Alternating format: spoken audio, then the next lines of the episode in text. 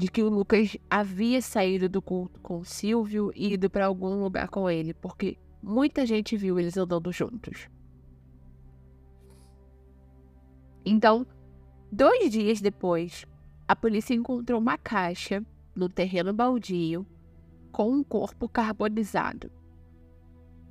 E eles entraram em contato com o José, avisando da possibilidade de ser o corpo do filho desaparecido dele. Mas o José, naquele momento, não tinha estrutura para encarar aquela imagem, ele não teve forças, ele não queria ver. Então, ele pediu ao amigo que fosse até lá primeiro e confirmasse se era o Lucas ou não, e ele prosseguiria dali. Esse amigo fez esse favor, mas ele não conseguiu reconhecer o Lucas. Até porque eu nem sei se seria possível conseguir reconhecer o Lucas, já que o corpo estava carbonizado. E aí, nessa não certeza, o José seguiu com a esperança de que o Lucas ainda estivesse vivo. Esse corpo foi então levado para o IML e passou 43 dias sendo analisado. E somente 12 dias depois desse período, a perícia conseguiu provar que esse corpo de fato pertencia ao Lucas Terra. A perícia também conseguiu determinar que ele havia sido amarrado, amordaçado, mas não conseguiu se provar se ele teria sido abusado sexualmente. Por conta do estado de carbonização do corpo, era não teria como provar com 100% de certeza. E dentro da boca do Lucas foi encontrado um pedaço de tecido que era do mesmo material usado nas cortinas da Igreja Universal. E foi assim que esse crime começou a ser ligado a essa igreja.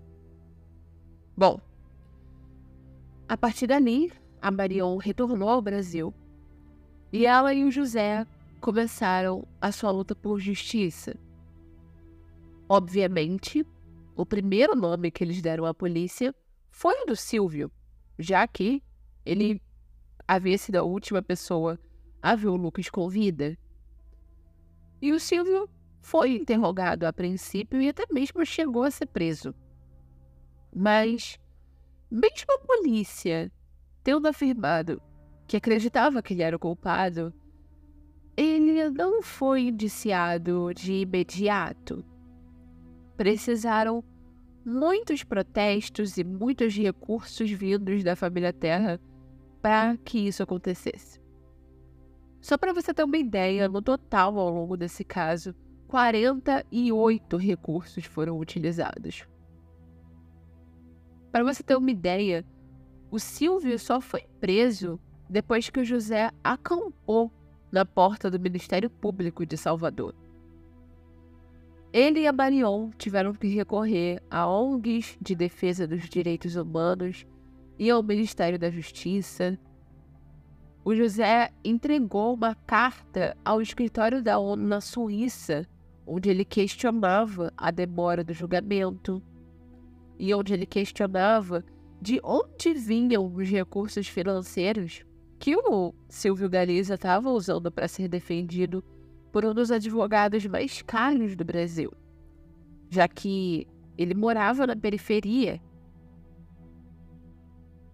E todos esses protestos culminaram com a marcação do primeiro julgamento em junho de 2004.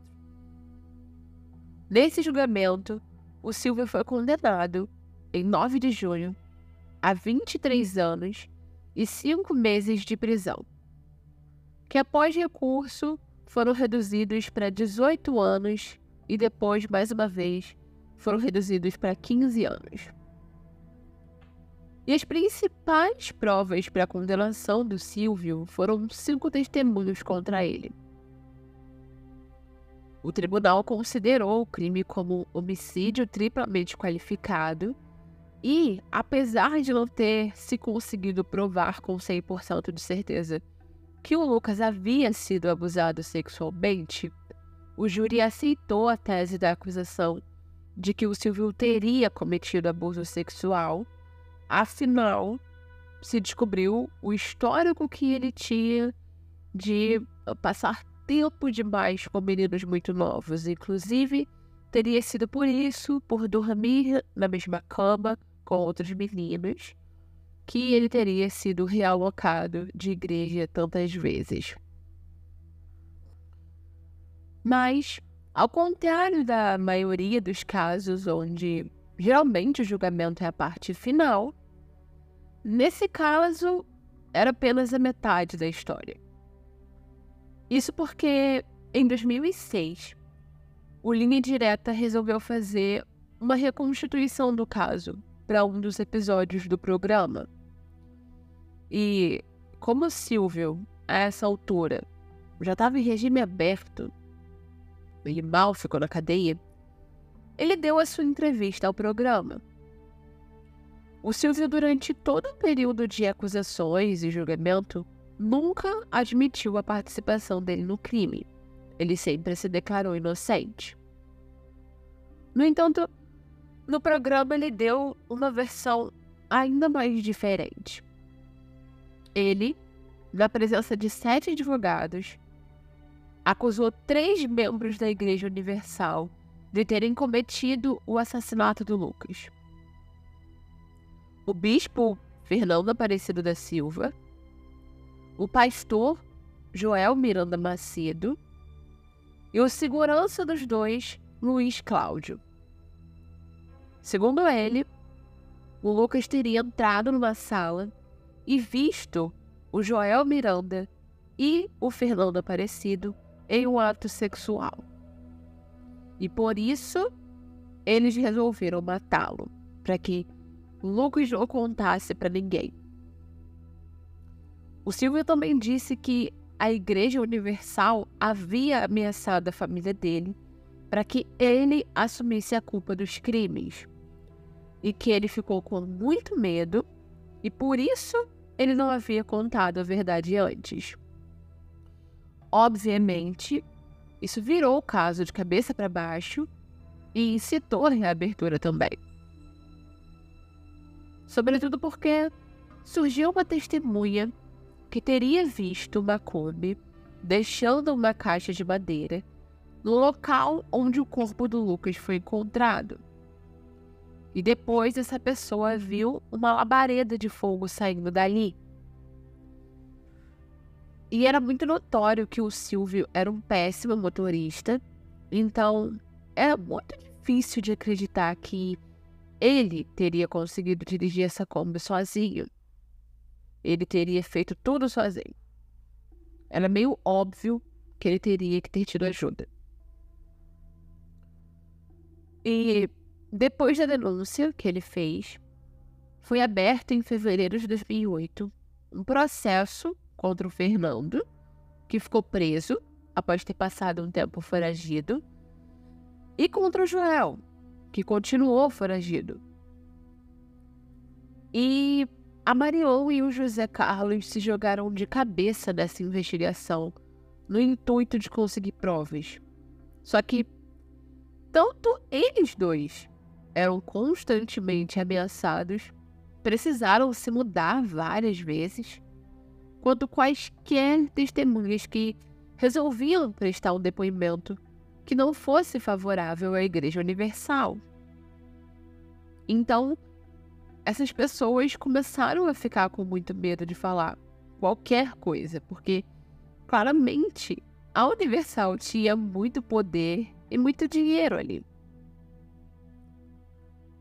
18 meses após o início do processo, o Fernando e o Joel receberam o habeas corpus concedido pelo STF. E eles continuavam a sua vida normalmente, exercendo as suas funções dentro da igreja, sendo representados por advogados caríssimos dos melhores escritórios de advocacia do país. Uma coisa que a família Terra conseguiu ganhar nesse meio período, pelo menos, foi uma indenização contra a Igreja Universal por danos morais em outubro de 2007. A princípio, uma juíza determinou o valor de um milhão de reais, mas a Universal se recusou a pagar e recorreu, alegando que o Silvio não estava em horário de trabalho durante o crime. Então, foi determinado o valor de 2 milhões de reais que teve que ser pago. E foi com esse dinheiro que a Marion e o José Carlos conseguiram dar continuidade em todo o processo. Toda a busca por justiça, porque isso tudo é muito caro. E é por isso que muitas famílias desistem. E era exatamente isso que a Igreja Universal queria fazer com a família Terra: usar todos os recursos judiciais possíveis para prolongar esse processo e fazer com que eles desistissem de obter as respostas e obter justiça pelo filho deles. O Fernando e o Joel foram inocentados em novembro de 2013 pela juíza Geise Almeida, que alegou falta de provas. E após a família do Lucas recorrer da decisão, em setembro de 2015, o recurso de apelação foi julgado pelo Tribunal de Justiça da Bahia, com os desembargadores decidindo por unanimidade que o Joel e o Fernando fossem a júri popular.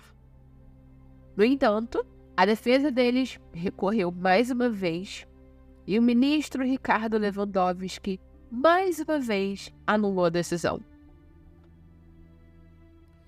O José Carlos nunca deixou de fazer campanha para que eles fossem a júri popular.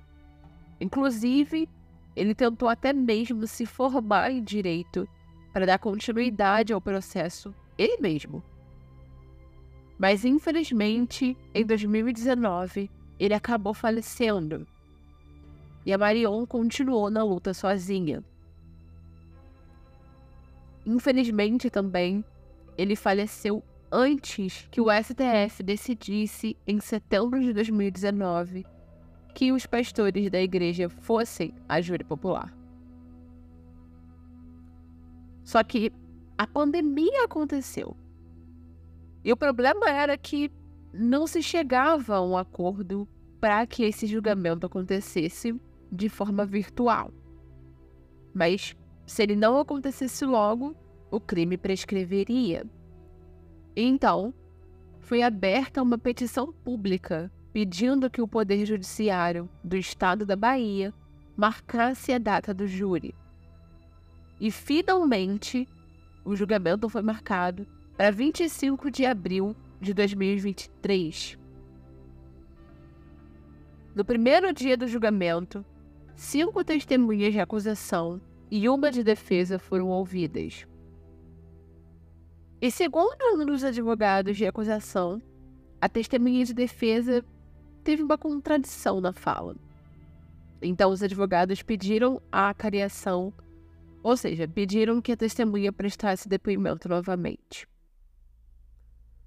E entre as testemunhas de acusação ouvidas no primeiro dia, estava a Marion, que se emocionou muito durante o depoimento dela. E por ter sido testemunha, ela não pôde participar do segundo dia, onde uma das testemunhas afirmou que viu o Lucas na noite em que ele desapareceu na Igreja Universal, no bairro de Santa Cruz, e recebeu do Lucas a informação de que ele estava ali com o Silvio Galiza. Outra testemunha disse que recebeu orientação de um pastor da Universal para suspender as buscas pelo Lucas, que eram feitas pela família e os amigos de modo independente. Esse segundo dia, que durou cerca de 10 horas, foi onde também as esposas dos dois pastores testemunharam a favor deles. E foram encontradas algumas contradições no depoimento da esposa do Fernando, ela teria dito que havia se encontrado com Lucas em Copacabana quando ele ainda morava no Rio de Janeiro. Entretanto, nos autos do processo constava que ela não se lembrava se já tinha conhecido Lucas antes. A defesa dos pastores focou em demonstrar como era a rotina deles na semana em que o Lucas desapareceu e foi encontrado morto. As esposas dos dois contaram que estavam com eles no dia que o Lucas teria desaparecido.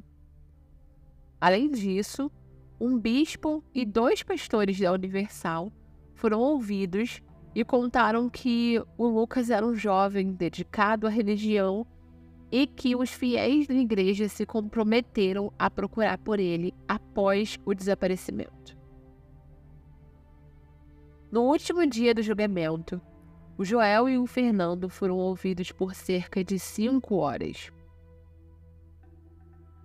E depois, a defesa e a acusação participaram da fase de debate. E cada um deles tentou convencer o júri por duas horas e meia. Ambos, Joel Miranda e Fernando Aparecido da Silva, foram condenados a 18 anos de prisão, ampliado para 21 anos por causa dos agravantes do homicídio. Eles também foram condenados pela ocultação de cadáver. Todavia, a pena de ocultação foi de um ano e ela já havia prescrito. Então, eles só irão cumprir a pena do homicídio.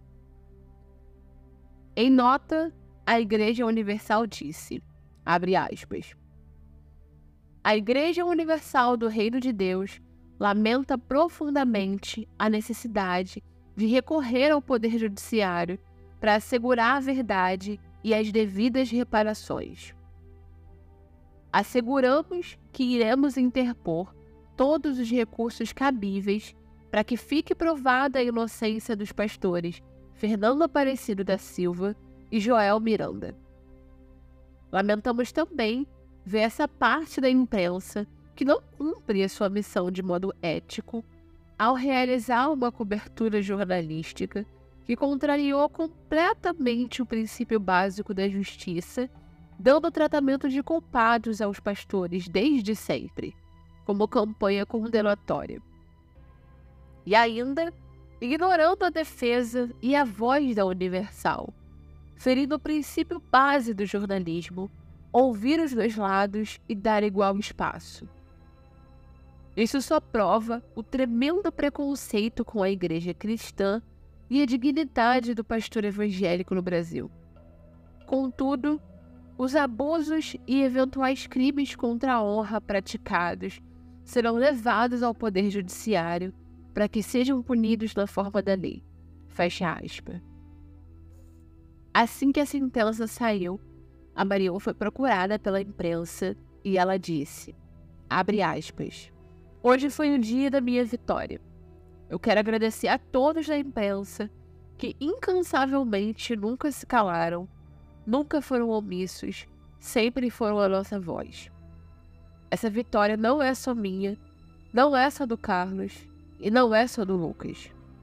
Essa vitória é de todas as mães da Bahia, de todos os jornalistas, de todas as famílias que, muitas vezes, perdem os filhos e se deparam com poderosos economicamente e levam 22 anos, como nós levamos, e às vezes nem têm direito à justiça.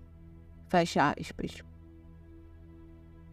O Tai Conta Casos foi criado e desenvolvido por mim com o objetivo de dar voz às vítimas e educar as pessoas para que crimes assim não se repitam e a vida nem o sofrimento de ninguém tenha sido em vão.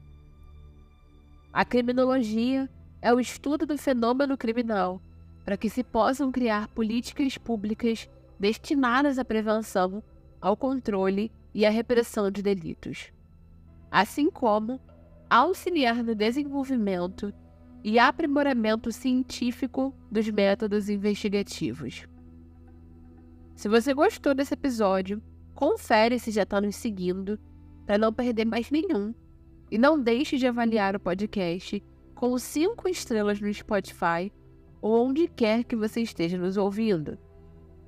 Para não perder nenhuma novidade, imagens referentes aos casos e quando saem os episódios novos, nos segue no Instagram, arroba TaiContaCasos. Olá de volta! Aqui é a Thay e esse é o podcast Thay Conta Casos. Se essa é a sua primeira vez aqui, já aproveita para nos seguir e ativar as notificações para não perder nenhum episódio novo. E se você já é um ouvinte retornando, seja muito bem-vindo de volta. Aproveita e confere se você já deixou uma avaliação de 5 estrelas no Spotify ou onde quer que você esteja nos ouvindo. Ah, e agora a gente está disponível no YouTube também. E Conta Casos Podcast, confere lá.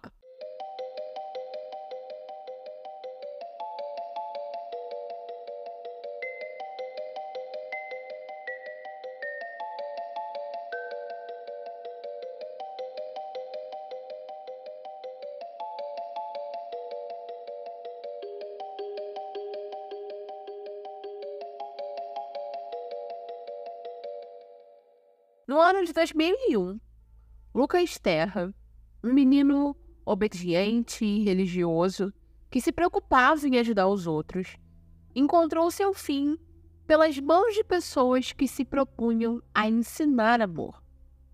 A sua história não terminou no fim brutal da sua vida, mas na longa busca por justiça que veio depois. Lucas Terra nasceu no dia 19 de outubro de 1986. Ele era o filho mais velho de Marion e José Carlos Terra e tinha nascido em Salvador, mas a sua família morava no Rio de Janeiro. O Lucas tinha um irmão mais velho, que já era casado e morava em Salvador. Então, em 2001, quando os pais dele receberam uma proposta de emprego na Itália, a Marion resolveu ir na frente para encontrar uma casa e organizar a mudança. E o José e o Lucas foram passar esse período em Salvador, visitando a família. O Lucas era um adolescente de 14 anos um pouco fora da média para o que a gente espera de um menino dessa idade. A família dele estava envolvida com a igreja evangélica e frequentava a igreja universal. E ele, especialmente, era muito religioso.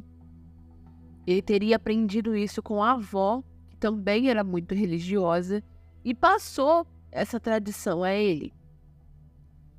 Ele era muito devotado aos trabalhos da igreja.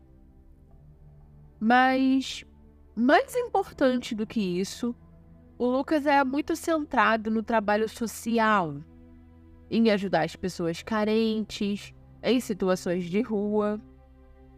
E os pais contam que o Lucas era um líder natural.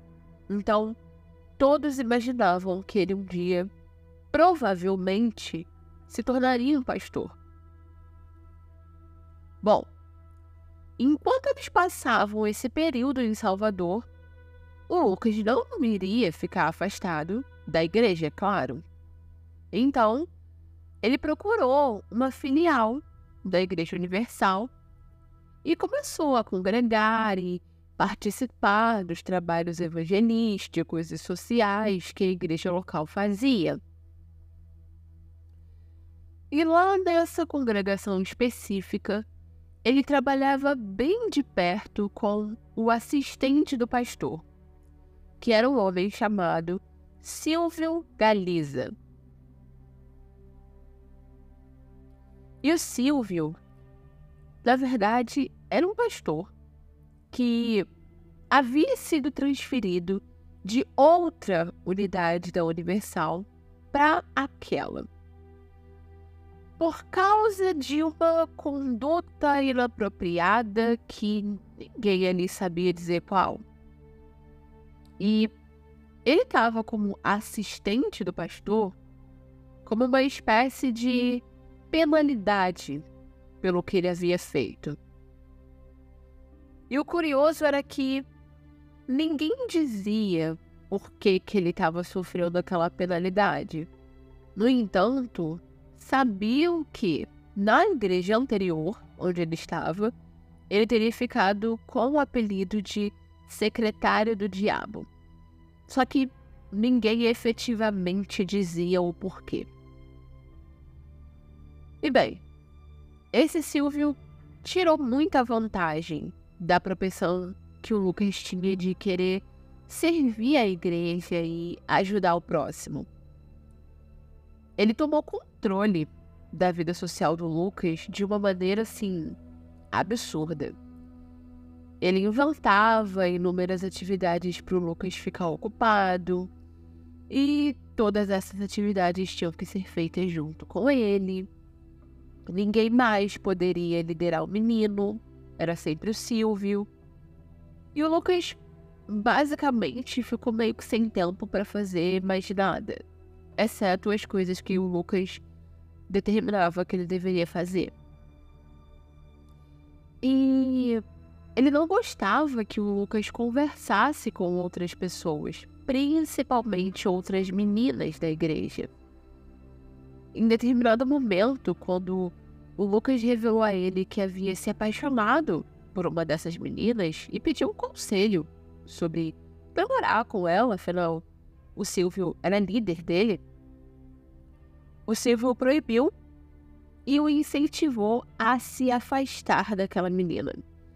Disse que ele não deveria namorá-la de maneira alguma, isso não ia fazer bem para ele, ou talvez tenha dito que isso o afastaria de Deus, do chamado dele para ser pastor e etc. Então, logo depois disso, ele disse para o Lucas que, como o Lucas era quem, dentre o grupo ali de meninos que ele estava liderando e tal, o Lucas era quem tinha mais chances de se tornar um pastor futuramente ele ia dar ali uma supervisão mais próxima, ele ia trazer o Lucas para mais perto ainda de si, para que o Lucas aprendesse com ele. Porque aparentemente todo esse tempo que eles passavam juntos ainda não era suficiente. E aí ele nomeou o Lucas de secretário dele. Um cargo que nem existia, porque ele era secretário do pastor, então o Lucas seria secretário do secretário. E bem, se o Lucas já passava muito tempo com ele antes, agora eles basicamente não se desgrudavam, porque, segundo as pessoas ali, o Lucas fazia tudo para ele, absolutamente tudo. E em determinado dia, estavam Silvio, Lucas e outros meninos numa reunião de oração. E essa reunião, que tinha acontecido durante a noite, teria ido até muito tarde. Então, o Silvio disse que era mais seguro que os meninos dormissem na igreja. E até então, aquilo até fazia sentido, porque a igreja era localizada num bairro um pouco perigoso, da periferia e etc. Então até era responsável que ele não incentivasse meninos tão novos a ficarem andando na rua sozinhos tão tarde. Só que ele deu travesseiros para que esses outros meninos dormissem nos bancos né, do templo e chamou o Lucas para dividir uma cama com ele. Pelo que eu entendi, ele teria um quarto ou havia um cômodo na igreja que tinha cama onde ele podia dormir. E ele e o Lucas dividiram essa cama. Mais tarde, ele disse que cada um deitou virado para um lado contrário da cama. Mas mesmo assim, quando as lideranças da igreja souberam dessa informação, não gostaram nem um pouco. Sobretudo por conta do histórico que o Silvio já tinha. Então, ele foi transferido para outra unidade mais uma vez.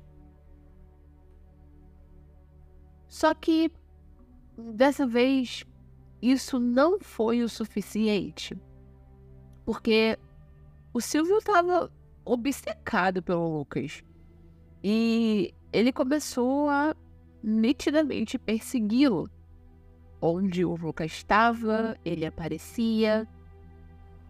Embora ele tivesse sido designado para outra unidade da Igreja Universal, ele continuava aparecendo naquela. Ele encontrava com Lucas em lugares que ele sabia que o Lucas estaria. Ou, vamos dizer, se houvesse, por exemplo, um evento social no bairro, que ele sabia que o Lucas ia estar trabalhando, ele aparecia lá para ajudar, mesmo ele não pertencendo mais àquela unidade de igreja. Só que isso não era visto como uma perseguição propriamente dita, porque ele estava sempre esbarrando sem querer ou aparecendo em eventos que eram da igreja, eram eventos para a comunidade. Então, existia sempre essa possibilidade de dar uma justificativa do porquê ele estava lá. Mas ele sempre ficava agarrado no Lucas. Então, no dia 21 de março de 2001, o Lucas estava saindo de um culto da igreja e o Silvio estava esperando na porta quando ele saiu. E ele teria convidado ele para eles irem para uma reunião de oração na outra igreja, a outra unidade a qual ele tinha sido transferido, que ficava no bairro do Rio Vermelho. E as pessoas que estavam ali na congregação saindo do culto viram o Lucas seguindo junto com o Silvio e outro membro da igreja na direção desse bairro. No entanto, no caminho, esse outro membro da igreja teria ficado para trás. Ele não ia junto com eles para essa tal reunião de oração. E nesse interim desse, dele se despedir, aparentemente ele pegou um ônibus, acho que eles ficaram esperando no ponto de ônibus até ele pegar esse ônibus. Nesse meio tempo, o Lucas ligou para o pai de um orelhão para avisar onde ele estaria porque o Lucas era muito responsável. Ele sempre dizia para a família onde ele estava, ele não sumia misteriosamente. Isso não fazia parte do comportamento dele. E ele disse que ele provavelmente só voltaria para casa de manhã, porque já era tarde e né, até essa reunião acabar, provavelmente já ia estar tá muito tarde para ele estar tá andando na rua sozinho. E como isso era comum do Lucas fazer, de acontecer na igreja, o pai dele não achou nada demais. Porém, o Silvio não viu o Lucas fazendo essa ligação, então ele não sabia que o José Terra estava ciente de que o Lucas estava com ele naquela noite. Quando o Lucas não voltou para casa no dia seguinte, o José saiu para procurar pelo filho e, coincidentemente, uma das primeiras pessoas que ele encontrou foi o Silvio. Então ele perguntou onde o Lucas estava. Por que, que o Lucas não tinha chegado em casa ainda? E o Silvio tentou desconversar, dizendo que não fazia ideia e etc. Mas o José disse que sabia que o Lucas estava com ele na noite anterior. Então, ele falou que o Lucas nunca dormiu com ele na igreja, a reunião nunca durou durante a madrugada, que terminou tarde, sim, mas que ele havia levado o Lucas até o ponto de ônibus para ele pegar um ônibus e voltar para casa. E a essa altura, o José já estava desesperado. O Lucas definitivamente não era o tipo de adolescente que simplesmente mudaria de ideia e iria para outro lugar sem avisar os pais. Então ele sabia que alguma coisa tinha acontecido com o filho dele. Mas o ano era 2001. Então, o imediatismo de se reportar uma pessoa desaparecida não era disseminado ainda. As pessoas ainda achavam que você tinha que esperar 24 horas ou 48 horas para falar com a polícia. E de fato, se hoje já é difícil fazer com, que a polícia te leve a sério antes disso, imagine naquela época. Então o que o José fez foi começar a andar pelos bairros, pelos lugares que o Lucas frequentava e perguntar por ele, já que as pessoas o conheciam por ali. O José não conseguiu encontrar o Lucas em lugar nenhum, mas ele teve confirmação por meio de várias pessoas